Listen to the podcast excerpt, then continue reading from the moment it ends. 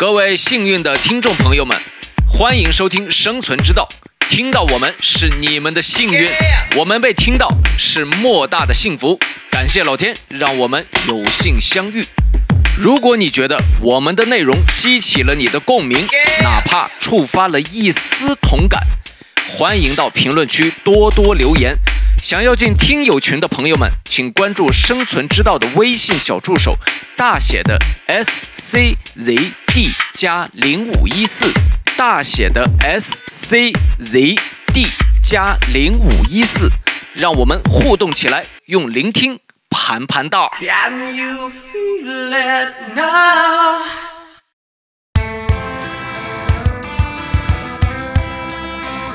天呀，这也太抓马了！我的天呀！对吧？这就是太戏剧了。最抓马的是什么？这个女生后来还和别的人结婚了，当地的另一个男生。这件事情发生的很莫名，前面我不知道他们发生了什么事情，就在我们所有人面前。奇怪怪的，怎么就这个是？可能是之前他们有发生一些别的什么事情，他需要这样一个小小的惩罚或怎么，但是我真的是大为不解。对这个确实，嗯，从第三方的角度来看的话，每个人都很难去理解这个点。对，啊所以还是那句话，就是看你朋友怎么看待这件事情。就是到时候小张的爸爸发现酒没了，没了是小张拿的，跟我没关，不是我拿的，就是他是这种人。哎呀，哎呀，哎呦，我的天哪！然后这个酒最后没给他拿，嗯，因为他爸知道了这件事情。因为小张是一个没有什么太多不满，然后并且我们要求他一定要让你的家人好好去调查一下这个钱某到底是怎么回事。他钱某 小钱，让你说的好像犯罪嫌疑人，调查一下钱某。是我让他去调查一下，就是钱某的家庭背景，小钱的小钱的家庭背景怎么样？嗯因为他们都是一个地方的人。大家好，欢迎收听本期《生存之道》，我是被叫姐夫的姐夫。Hello，大家好，我是强势不起来的 Rock。Hello，大家好，我是本期分享者九九。好的，大家嗯通过这个呃自我介绍也也知道啊，或者说听出来，就是九九要分享一些故事。那嗯本期是会分享一件呃困惑他，或者说是给他带来深深困惑的，就是的困惑对啊，一整个困惑住了。嗯困住了，看不懂对，惑住了。啊。但是这个祸起何处，因起何方呢？都需要嗯九九给我们做一个详细的介绍。本期的故事到围绕底是一个什么样子？C P，You 不是我围绕一对 C P，弄开始和你的故事。C P U 啊，跟 C P U 有关。你们有被 C P U 过吗？哎呀，太敏感了，不好说，不好说，这全是工作事儿，这玩意儿，这老板倒是听到了啊。嗯，啥玩意儿？自问自答，你们这谁都不谁都不回答。哎呀，那我只被老板你看他们 CPU 俩都过呀已经被，我又不能提已。经被 CPU 到这种地步了，这都已经就是不敢张口了。我还张口说一下啊，但是我张口说归说，不敢说，还是不能说，嗯，说归说，闹归闹，别拿工作开玩笑，对不对哎？？对呀，工作这玩意儿。点到为止，点到为止。啊，所以今天呢，九九带来了一个什么故事呢？就是他的一个朋友，他说这个非常要好的朋友好闺蜜闺蜜是吧？啊，这个被嗯严重的 CPU 了。对，这个玩意儿 CPU，这个当他们他泛泛的讲给我们的时候，我们觉得这个有这么神奇吗？所以我们愿听其详，对他到底是哪些事儿啊？我们听听是到底有多 CPU 啊？然后也请广大的网友、听众一起来出谋划策，拯救这个被 CPU 的好朋友，啊，好不好？嗯，好的，那我就开始我今天的分享。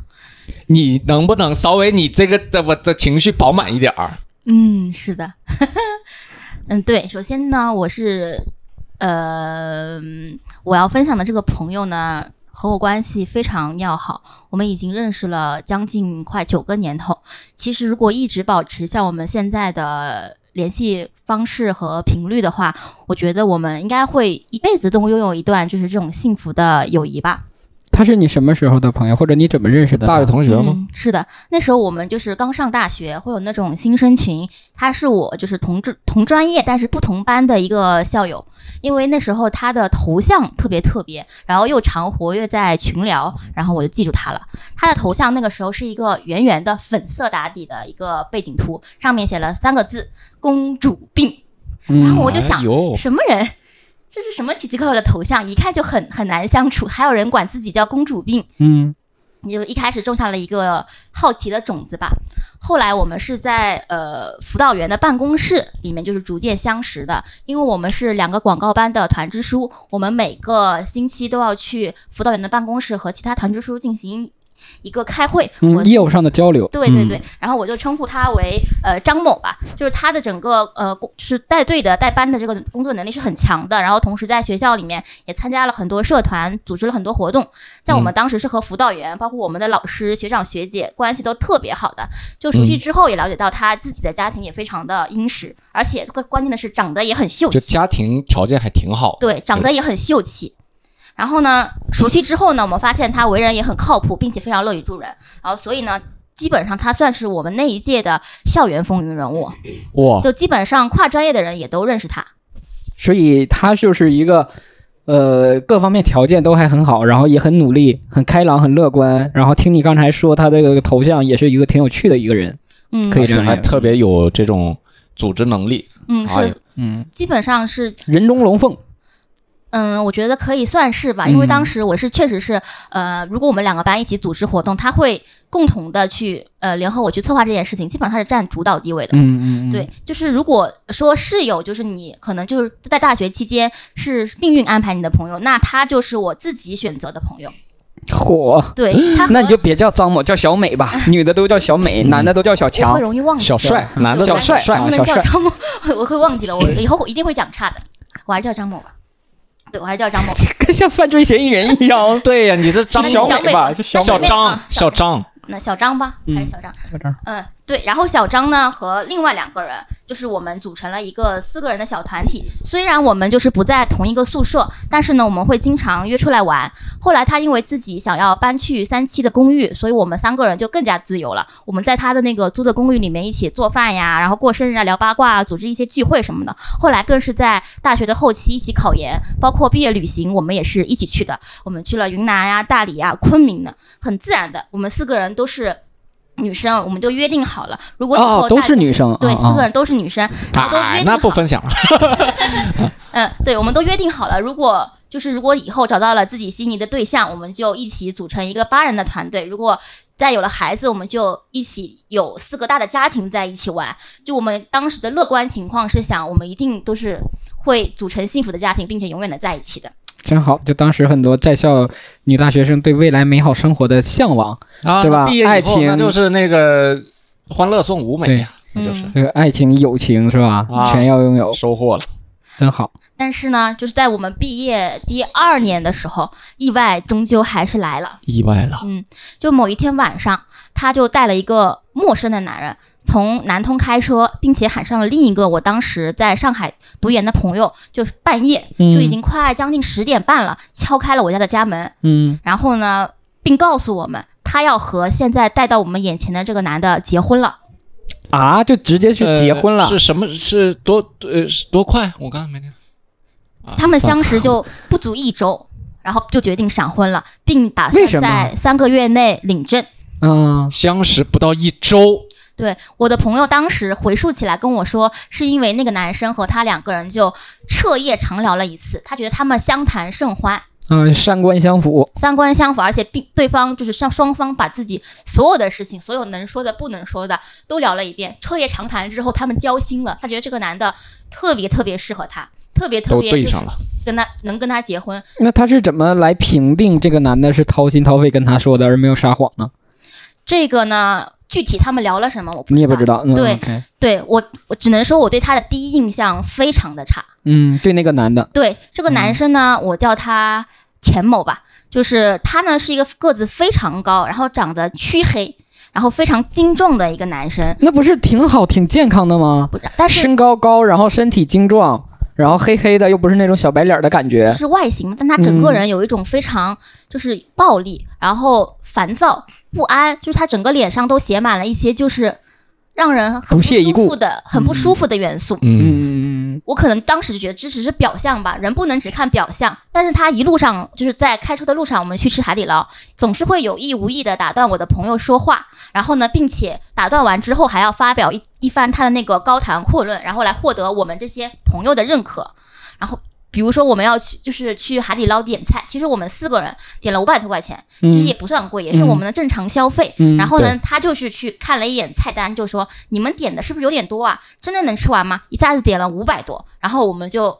当时脸色就不太好了，然后他看到我们脸色不好，就说：“哎呀，哈哈，没关系，吃不完嘛，就让小张一个人吃掉啊，反正他现在减肥减不下来了。嗯，嗯，”然后我们当时就觉得很无语，主要是这个时候刚刚相不是，呃，你你关键是这个钱是要让他出吗？是他是是要让他请客吗？还是说你们 A A 还是怎么样？按道理，其实她带男朋友来第一次见我们，嗯实际上应该是男朋友主动来请我们吃个饭，嗯因为是特地说是安排见面的嘛。嗯，然后呢，但是他说完这句话之后，就再也不提付账的事情了，直到最后。我们都快吃完了，有脸力见的男人都要去付钱了，他就始终坐在位置上，然后呢，焦躁不安的玩手机。最后还是我的朋友小张去付钱的。OK，那所以其实他的奇妙感已经拉出来了对，啊，可能就是就是逐渐就是比较比较节俭啊，嗯 说好听一点，可能是一个比较节俭的人，所以才会评价你们这个东西是不是有点多了啊，什么样的？嗯，其实想想，就是很多事情在第一面的印象基础上都已经奠定了，因为他以后有很多事情都和这个钱有关，正和他的姓一样。嗯，然后呢，因为当时他在我的朋友在常州，哦不，我的朋友在南通，然后我在上海。其实作为没有毕业也没有车，就是刚刚毕业没有车的我来说，去找他还是有一定的时间长度和距离的。毕竟我在这边还有工作。这天过后呢，就是见面之后，我虽然对他有着强烈的质疑，然后也有不满，然后并且我要求他，你一定要让你的家人好好去调查一下这个钱某到底是怎么回事。他 他钱某 小钱，让你说的好像犯罪嫌疑人，就是调查一下钱某。是我让他去调查一下，就是钱某的家庭背小钱的 小钱的家庭背景怎么样，嗯因为他们都是一个地方的人，嗯并且呢老家相隔不是很远。其实是他爸呢在当地又有一定的关系，是托关系，就是能打听到能打听到他这个人是怎么样的嘛。嗯但是打听过来的结果就是都说哦这个男孩子还行，还可以啊。哦，关键他他跟这个男孩是怎么认识的呢？其实我觉得他在告诉我们他们怎么认识的时候是有点含糊的。嗯他跟我说的时候说他是亲戚介绍的，嗯但是现在仔细一想，没有亲戚介绍呀。他们现在两方家庭都非常的不满，互相看不顺眼。我后来，我现在想一想，应该就是网聊或者就是呃朋友的朋友介绍认识的。嗯所以当时他们的见面和如何认识的，我现在还存一点疑惑。哦，就是你他跟你说了，但是可能你怀疑跟他说的不是一不一致，对，因为嗯现在双方的家庭的整个态度都让我觉得并不是家里人会有亲戚关系介绍这种。对，不会的感觉不是。这如果是亲戚关系介绍的，可能亲戚就有点要打架了。明白。是的哦，然后呢，因为调查都说，呃，一切正常，他们也就如期结婚了。嗯他当时和我说的是放心，没问题。说小钱这个人，结婚前就把所有的工资打给我了，一分不差，让我随便花。嗯而且呢，他的工作呢也比较稳定，几乎不会和他离婚的，就是他想象中的最完美、最稳定的婚姻。伴侣，嗯嗯，对我虽然很纠结，但是呢，还是去作为伴娘提前参加了婚礼准备。结果就在婚礼准备的时候，就闹出了一件非常非常不好的糗事。嗯就是呢，他们结婚是要有婚车的，嗯头车毋庸置疑肯定是比较好的车。其实后面跟的车是什么牌子，反而没那么重要。相对来说，对，然后呢，呃，小钱的爸爸和就准备用他自己的车，但是那辆车是有一辆有故事的车。小钱的前女友曾经开着这辆车去医院打胎。并且小钱和小钱的爸爸妈妈都知道这件事情，并在此之后还去庙里求了平安符，挂在车里面，说是要镇压在这辆车里面流血、流过血的小孩、死去的小孩。这你多多少不这啊是这不太啊吉利，对吧？就那种并且这件事情我朋友也知道，所以他当时就不高兴了，说这个车也太太不吉利了。如果结婚要用的话，这个婚我宁愿不结了。当时他还是比较有，呃，会会反抗的，嗯就是说不行，这个绝对不能用。这件事情经过多方交涉，他爸爸才愿意说哦，我把这辆车。就是撤回，我再租一辆新的车给你们结婚，嗯因为他们当时还是会以结婚为主吧。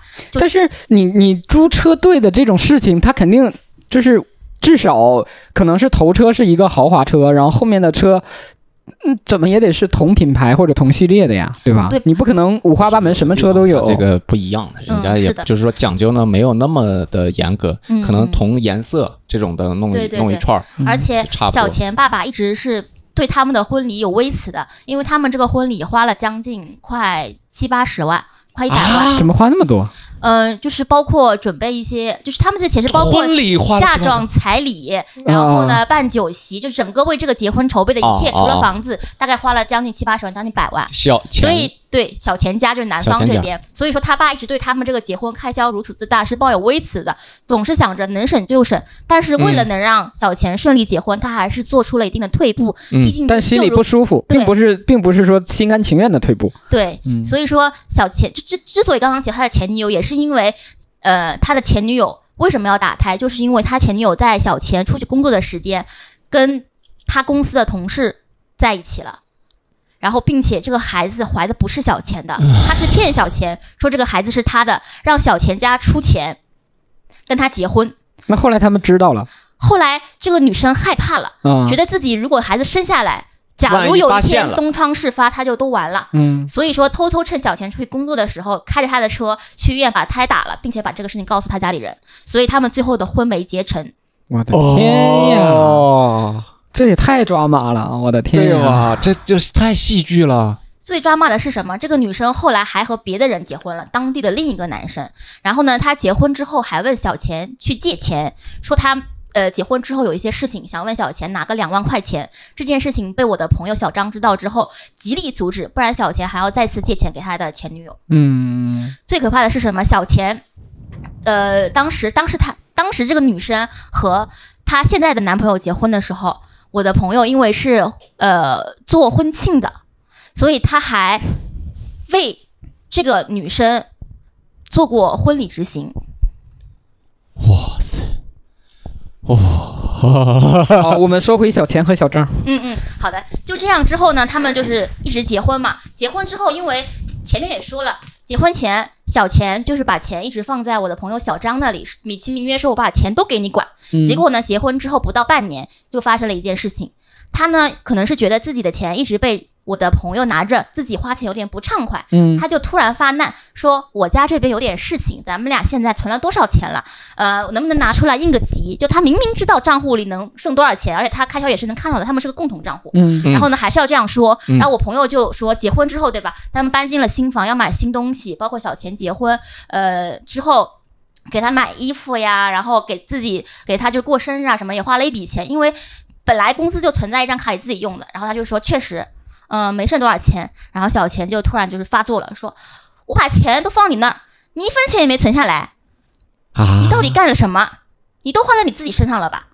然后我朋友就解释说，你这个这个这个这个也花了钱。他说我不管，你现在存不下来钱，就把钱我还是自己管，就借机把这个钱又要回了他自己那儿。嗯哇，这个确实是上了话术了，是吧？你看这个就是有是有一定话术出来了。然后呢，我朋友自己也觉得自己理亏，所以在这件事上没有太多跟他争论，因为他本来我呃小张就是一个开销比较大的人，就是也没有太注意，他觉得似乎觉得结婚之后、呃女生存钱，丈夫把钱放在他这里是理所应当的，他应该做到这一份这。花点钱怎么了？对，其实他本来的人人设应该是我花点钱怎么了？他就算没结婚之前一个月也会像之前的 C C 那样花到一万多，快两万多。他家所有的钱 C C 躺枪，对不起，可以剪掉。然后呢，就是他家的钱包括他爸爸的钱，做生意的钱，全部都打到他一个人的账户上。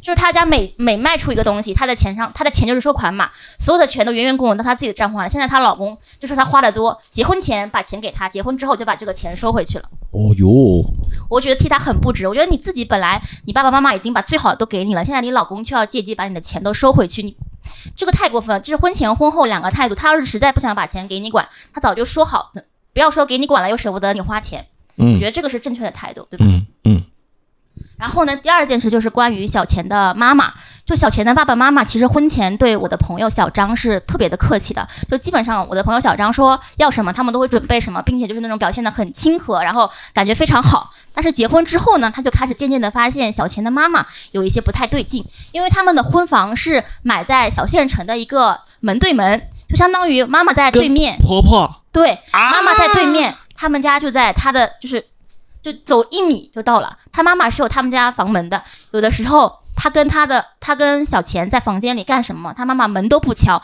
直接推门进来说话。就有一次小钱没有穿内裤，作就是作为一个成年人在床上，正好是掀被子的时候，他妈进来就看到了之后，就什么也没说，就当做没有发生在里面，继续跟他们聊天，继续跟他们讲话，然后转悠一圈就出去了，并且之后也也没有注意自己这个随便进门的这个习惯。嗯我就觉得这有一点没有空间感和分寸感，这是其一。嗯其二的时候，他做了一件事情，嗯就是他有的时候会偷偷进他们的房间，然后看他们收拾打理的怎么样。有一次，他看见我朋友的内裤放在那个浴室上，他就把他内裤拿走了，并且给他洗掉了，然后再给他晾上了。本来说这是一件非常好的事情，说婆婆就是还能帮我洗内裤，这多好啊！结果她婆婆转身把这件事情告诉了她老公小钱，跟他说：“你老婆在家很懒，连内裤都不洗，还要我帮她洗。”然后小钱就打电话来质问我的朋友，说我妈都已经为你就是到这样了，连你内裤都洗了，你为我们家付出过什么？以后能不能对我妈再客气一点？嗯我的天呀！因为他妈就之前表现的就是礼让他很多，就让小钱觉得他妈妈在事事忍让我的朋友小张，加上这个洗内裤的事情，更让他对小张就是颇有微词，就总觉得他对不起他妈妈，就还让他洗内裤。嗯，然后第三件小事就是，就是以前张某上学的时候嘛，就是基本上也没有人敢推他、碰他，或者是怎么样，我们自己肯定也都是对他很客气的。动手了，哦，家暴，也不算，也也不能算就是直接打的那种啊。就是他有一次就是给我们就是拍一种镜子里的一个造型的时候，嗯我们看到他大腿内侧有一块青的，说嗯你咋碰的？还碰到大腿内侧了。然后她说这是她老公掐的。呃，What's that mean？然后呢，我就说掐的，这掐的也太重了吧？她说她老公跟狗一样，时不时会咬她，有的时候咬痛了也不松口。呃然后他说这这叫夫妻情趣。这是哦，不是，对，这个关键咬是咬在什么时候？日常咬还是说在呃就是日常闺室当中咬？不是在闺室，就是日常，他咬轻了，怎么你在闺室里有点过分了？不是 S M，不是这个就是好吧？就是他总是跟我们说这是夫妻情趣，然后说我说这个再怎么情趣也有一点没轻没重的嘛，但是他没有过多的去说，我也没办法去过多的插手。然后呢，其实这件事情发生之后有大概有三四次吧，他都在群里面隐隐约约有说过，又又咬他了，或者是又掐他了，就动手有点不轻重。关关键是你这个朋友对于这件事情的看法就，对对对，就是他如果觉得说就是嗯。不去做任何评价吧，就只是说有一些人可能会呃喜欢这种痛感呀怎么样的，他觉得这个没关系，我可以接受，在他。对，在他可接受的范围内的话，可能在我们看来会有轻瘀紫什么的。但是如果说，但是如果他没有这方面的，就是他是一个呃的，就是她会觉得痛，或者说她不喜欢，她跟她的老公说过说我不愿意这样做，她还要这样做的话，那确实还是有一些问题的，我觉得。嗯，是的，就是有一次我们出去旅游的时候，她老公也在嘛，我们都坐在那个沙发上面，然后呢，她老公就做事过来，就我们都在啊，做事过来要咬她，她说你又要咬我啊，你不要咬我了，她老公也不管她，就直接啊五口咬下去，然后就她就很痛，就是已经痛的这样撕了，她老公也不松口，然后就啊就咬的痛不啦，然后就开始说痛啊，然后啪打了一下他的胳膊，说痛就知道了呀。就这件事情发生的很莫名，前面我不知道他们发生了什么事情，就在我们所有人面前，奇怪怪的，怎么就这个这可能是之前他们有发生一些别的什么事情，他需要这样一个小小的惩罚或怎么样，但是我真的是大为不解。对这个确实，嗯，从第三方的角度来看的话，每个人都很难去理解这个点。对，啊。所以还是那句话，就是看你朋友怎么看待这件事情。是的，嗯。嗯，其实我一一直的态度就是，我觉得闪不闪婚并不能决定就是一个人结婚之后是否会幸福，对，包括我们看到这些琐碎的细节，我觉得也不能去看他是否。当下还活得开心，但是呢，我还是会觉得，就是如果结婚了，我希望小钱还是能很好好好的珍惜我的朋友小张。但是直到最近，嗯我有发现，就是事情呢，就是有有慢慢的恶化，不可我有意识到这个男人就是比较可怕。嗯就是最关键的一点，就是我我发现我的朋友就是逐渐没有自我了。就比如说他们结婚后一段时间，其实还好，因为我朋友本来在他结婚之前是做一个婚礼策划师的，他就是很爱自己的岗位。就打个比方，他之前因为去跑一场婚礼，在路上呃出了一个车祸，嗯但是呢，他因为想要去把这个事情处理好，因为好像是下午结婚，他是下午出的车祸，然后晚上可能五六点钟开始这个婚礼，他都没有顾自己，就是处理好之后又去工作了。就他其实是很在乎自己的工作的，并且就是很想把每一场婚礼都执行到完整。嗯然后呢，结婚后一段时间，他就是工作也不做了，辞职了，对，辞职了，为什么呢？就想要去常州陪她老公。是她自愿的，具体的原因我不知道，等我们知道的时候，她已经已经去了。工作辞了，嗯。然后呢，去到常州，因为她老公是在常州就是固定工作的，嗯，然后呢，她就去常州租房子，嗯，然后陪着她老公一起。那她到那边有工作吗？暂时有一段时间是没有工作的，那哦，明白。然后后面来找到工作，现在就是开了一家小的店铺，自己开店。对，总嗯的而、总的而言，就是她变得所有的作息、所有的时间都随着她老公去做了。比如说，她老公每周是放两天假的，嗯然后她就什么什么约也不赴，然后什么什么人要她，她也不去，嗯就等着她老公放假，然后回家跟她在一起。或者就是她如果老她老公这周就是不能出去，不能出常州，她也绝对不会出常州。明白。嗯我就一开始的时候，我觉得就是刚刚结婚吧，有一点点就是甜蜜期，也是很正常的。但是就是我发现，就是有一些就是变得很过度，嗯就是比如说她要给她老公去做饭，然后她老公觉得她朋友也想吃，她就会跟她老公朋友饭也都准备好，然后都送到他们的门口去。嗯一周呢，就等她呃朋友去。朋友不就是一直是为服务她老公和她朋友而去做事情，就比如说我们的朋友聚会是肯定就是两每两个月一次，因为我们分散在不同的城市，然后每两个月固定去聚一次。这个时候呢，其实她是可以就是抽出时间来去陪陪我们，比如说晚上跟我们睡在一起呀，闺蜜之间讲一些小话呀什么的。就我发现她一开始是跟我们去的，后来就死活也不去了。嗯直到最近我才发现，就是她老公不让她去了。她说说出来的时候还觉得很幸福，说她老公跟她说，说我单身的时候，除了呃工作外，我家里面没人。我现在结婚了，家里面也没人陪我，那我这个婚结的有什么意思？既然你要去陪你朋友的话，不要去了。啊，OK，就是他阻拦我朋友跟我们在一起睡觉，在一起玩，度过比较长的时间。嗯就是而且是那种非常非常就是极度的想留着我的朋友，我的朋友就觉得这是一种爱他的体现，说我老公离不开我，我必须要陪着他。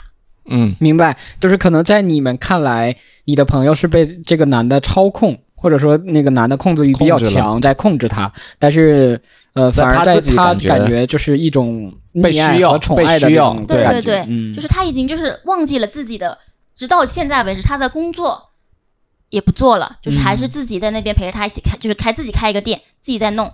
然后呢，朋友呢，她老公又不许她见，就是就是围绕她一个人在做，围绕她的朋友，就是我她老公的朋友去服务他们，就完全就是把她变得就是只围绕她一个人去做事情。嗯，我觉得这个就很恐怖，我觉得是一种剥削。对，还嗯，我理解你的意思，但是还是那句话吧，就是看你朋友他之前他想过什么样的生活，因为其实我我这边可以去分享的就是，嗯，我是男生嘛，然后就比如说有一些男生就是他志在四方，他要闯事业。啊，他的他的目标就是以事业为重，先成业后立，呃后先立业后成家，然后就是我可以为我的工作奉献，就是工作让我出差什么的我都接受，只要能让我成就一番事业就可以。但是也有一部分我的就是男性啊，就就从我的朋友角度出发，有一些他就是说我我不需要什么大事业，我就老婆孩子热炕头就够了啊，就是只要我的家庭温馨就可以，就是我我我也我没有很大志向，我要赚多少钱，嗯嗯，我这个工作你让我离家不行嗯嗯。啊，我不出差的，我一定要嗯。这个回家陪媳妇儿陪孩子的。嗯嗯对，所以这个首先还是看你朋友他自己的志向是什么。如果说他是一个呃本来是事业心很重，或者说很想成就一番自己事业的这样的女性。啊，然后被操控住，或者说被控制住了，我觉得这个确实是有问题的，就是呃需要去帮助到他。但是如果他原先的一个既定目标就是一个贤妻良母，嗯，嗯。就是但是听上去不像呀，或者是就是一个家庭主妇，就是我的呃家庭婚姻美满幸福嗯这种呢，那其实他其实现在也是在呃自己享受当中，我感觉应该也是这样的，所以还是看他嗯，因为这个东西可能上学期间青春朝气蓬勃，他可能校园的事情会让他就就是会去做很多事情感兴感趣，觉那种积然后？对，然后到处生机蓬勃。我对我我保持一个好奇心，嗯，但是他还是他个人的目标是什么？嗯因为真的，我上大学的时候，就我们班有女同学，她就说我的目标就是贤妻良母、家庭主妇。嗯对我也不需要我老公有多大本事，嗯，就是我们一就就跟我那个高中的男同学的意思一样，老婆孩子热炕头，过过好小日子。哎，小日子就好。嗯嗯，对我的目标就是，我也不想那么累，我也不想去大城市拼搏，就是，呃，每天能做一个小的家庭主妇，把这个自己的日子过好，稍微精致点儿就好了。对，嗯所以这个还是啊，通过你刚才说的这几件事儿，嗯，如果单从事上来判断，肯定是她因为她的这个婚姻生活，或者是跟这个男的之后有点儿嗯泯灭了自己，就是他逐渐失去了自己。把最初的梦想丢掉了。对，就是也可以，就是通过聊天或者怎么样，也可以看出来，他肯定跟上学时候的他是不一样的了，嗯，呃，没有那么心气儿没那么高了。对，然后也不会那么呃有自己的个性啊，然后也不会有那么强的组织能力了什么的，对。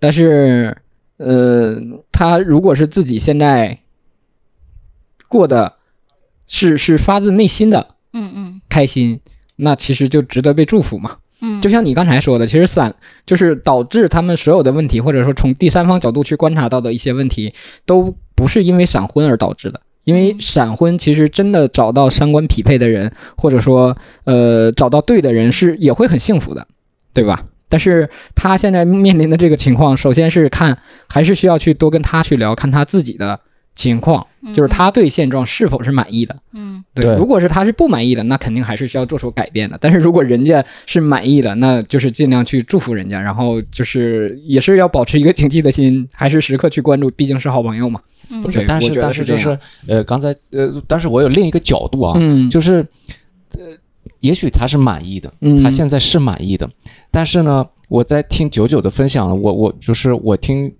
到另一个角度，就是说他会不会是一种被迫的满意，或者是被改变成了一种满意？嗯他嗯不知道自己已经深陷一种在客观看来其实不太合理的情况下，而他已经被就是意识上觉得这个我是 OK 的，哎，我好好，我好好，嗯然后一稍微人家有点不满意，他觉得哎，我好像好亏欠，有这样的感觉，嗯这不就就是 CPU 吗？嗯 这不就是 C？所以我在想，会不会有这样的呃这个这个一个原因，或者说这样的过程？其实航哥的感受是和我很像的，因为我本来也是希望我朋友就是过得好就可以了，并没有说他呃，在我觉得不好，他就是不好。其实他有多方多次的和我们抱怨，甚至说之前就提过好几次嗯想要离婚，嗯因为他感觉自己状态非常差。就他结婚之后有一段时间就是有点有点抑郁了。就是跟我，因为我们不在身边，嗯。然后呢，她老公也不在身边，她老公有的事情做的时候，事情就是非常不好，她爸妈做的事情也不好，她有段时间就非常抑郁，就跟我们说做什么也提不起劲来，就想着就是就想着就是没有提就是提不起劲，嗯。就有段时间就发胖，然后呢整个状态不好，就她现在婚前比婚婚后整整胖了要有二十多斤，婚前比婚后，婚后比婚前了哦。对不起，婚后比婚前胖了要有二十多斤，而且一直减肥减不下来，嗯。心里面一直觉得是有压力在的，并且她的确确诊了抑郁症，嗯并且在吃药了。嗯嗯嗯，就在这种情况之下，他也没有选择离婚。对呀、那这个是为什么？他就跟他都已经这个我觉得所以他都已经提到了明确表达了自己的观点，他都说他想要离婚了，但最后并且并且他的爸爸妈妈也是这么跟他说的，就支持他离说觉得婚。小钱这个人不行，嗯你当初如果觉得自己找错了，那你就赶紧放手，嗯，不要再深陷其中了。嗯但是我不知道他为什么，他最近在跟我们说，就是他就多次吵架要离婚，但最近嗯还跟我们说他要备孕，他现在要跟这个男的生孩子，他觉得生孩子能改变现在的状况，并且他们现在要在常州买房子，买房子离开他爸妈，状况就会好。他觉得生完孩子远离小钱的爸妈，他们的婚姻就是幸福的。不可能啊！这不就等于是呃叫什么引狼驱虎之计嘛，对吧？对你你用一个问题来解决现在的问题，对它就会有新的问题或者更大的问题产生。是但是他自己知道有问题，然后那这个确实还是比较严重的。他们结婚多久了？快两年多了。哦，也就才两年呀、嗯，如果才两年，他就已经被控制成这样的话，他们就也认识就是两年嘛，对吧？他闪两年零一周嘛，对啊 两年零一周。我觉得这个男生的核心问题就在他小钱的爸妈觉得这个男生很可怜，怎么娶了这种老婆？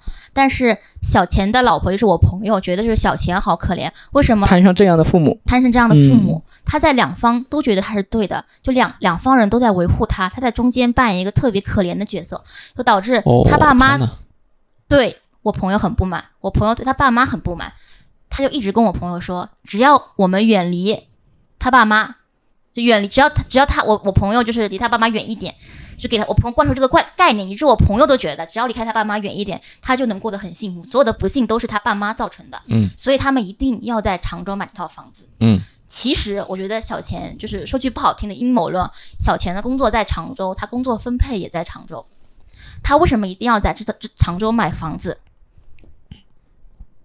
如果他们俩以后已经现在双方家长都已经聊到离婚的程度了，啊。都知道他们可能会离婚，嗯，离婚之后谁又会待在常州呢？他就让我朋友一定要支持他，并且跟他爸妈借钱把这套房子买下来，跟他说：“你们在我们在常州买房，我们的生活就会变好，我们会有自己的孩子。”我觉得这个事情就是非常的让我觉得可笑，就是已经是我觉得已经算是就是挺不择手段的，但是我朋友就深深的相信一切就会变好的，嗯哪怕他妈妈也在跟他说说不行，这个男的真的不行，你要离婚，我是可以支持你的。其实也是在我后面的几个故事的分享中，我会提到，嗯呃，他也没有去放手，所以我至今也就是，难道是因为爱情吗？是是不是可能也是因为爱情呢？感谢收听《生存之道》。如果喜欢我们的节目，希望你可以点击订阅、转发我们的节目，这对我们很重要。想进听友群，请加小助手微信，大写的 S C A D 加零一四。欢迎各位多多在评论区留言，你的每个点评我们都会认真看。再次感谢大家的收听。